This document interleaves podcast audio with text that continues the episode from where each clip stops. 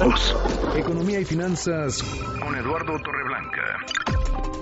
Lalo, qué gusto saludarte, ¿cómo estás? Igualmente, Manuel, gusto saludarte, buenas tardes al auditorio. Bueno, ya lo decíamos, arrancó el tianguis turístico, no sé si atípico, va a ser el primero, eso sí, que le toque al presidente Andrés Manuel López Obrador, ya estuvo en la inauguración, ¿cómo lo vas viendo? Eh, lo veo muy optimista eh, eh, y, y, explico por qué rápidamente. Establece metas que no son fáciles de conseguir, por ejemplo, anuncia inversiones por 4.865 millones de dólares, creación de 23.730 empleos, se compromete a ingresar al país este año 43.3 millones de turistas, vale la pena decir que el año pasado, en fecha, en, en nivel récord, conseguimos 39.3 millones de turistas ingresados, turistas extranjeros.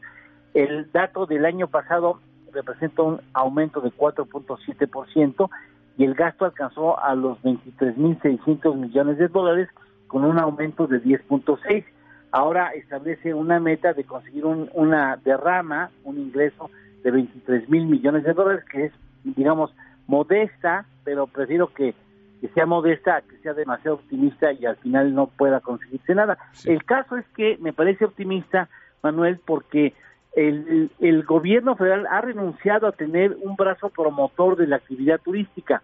Y ciertamente pudo haber habido, no estoy diciendo que exista lo que yo sepa de ellos, pudo haber habido mucha un trabajo de mucha mucho dispendio de excesos en el trabajo de, de la promoción turística en el país, pero lo que sí es cierto es que gran parte de que México llegara al sexto lugar en el ranking de turismo internacional se debe a la existencia de la presencia de México en las ferias internacionales, pues en las grandes ferias. Ahora ya nos caímos, ¿no? De ese sexto lugar ya nos caímos, Lalo. ¿Y sabes por qué? Porque no basta en turismo, no basta hacer bien las cosas tú, ¿eh? Hay que ver si la, si la competencia lo logra hacer mejor que tú, que también fue el caso, porque no hay que responsabilizar al actual gobierno de que hayamos caído del sexto al octavo sitio, al noveno sitio posiblemente, no es culpa de López Obrador o de, Miguel Torruco, sino finalmente de que pues el Reino Unido y Alemania, Turquía hicieron bien las cosas.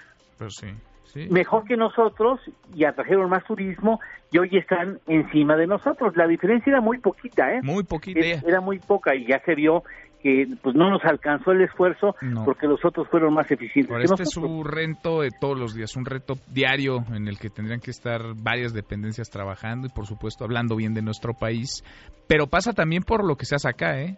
Con el tema de la inseguridad, por ejemplo. pues sí, sí, de nada sirve tener una promoción que traiga el turismo cuando viene a tener malas experiencias, ¿no? Es, es un asunto que debe preocuparnos y ocuparnos porque eh, ninguna promoción es eficiente cuando un turista tiene una mala experiencia o muy mala experiencia en nuestro territorio. Jamás va a regresar y no solamente eso, va a comentar a este a viva voz de la mala experiencia que tuvo México y eso juega en contra de nuestra promoción y de nuestros intereses. Tal cual, tal cual, Lalo, pues vamos viendo cómo se desarrolla este tianguis turístico y los números. A ver, ojalá que sean buenos porque hay millones, 10 millones de personas que dependen de la actividad turística en nuestro país. Postre, Lalo.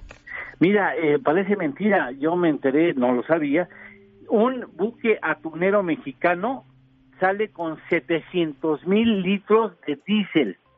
¿Sabes cuánto invierte en llenar ese tanque? A los precios actuales, nada menos que 12 millones 600 mil pesos de combustible. Órale. 12 millones 600 mil pesos de combustible para un buque atunero que sale pues este a buscar el atún. Pues sí, una lana. Lalo, gracias. Gracias a ustedes, buena tarde. Un abrazo, Eduardo Torreblanca. Para todos.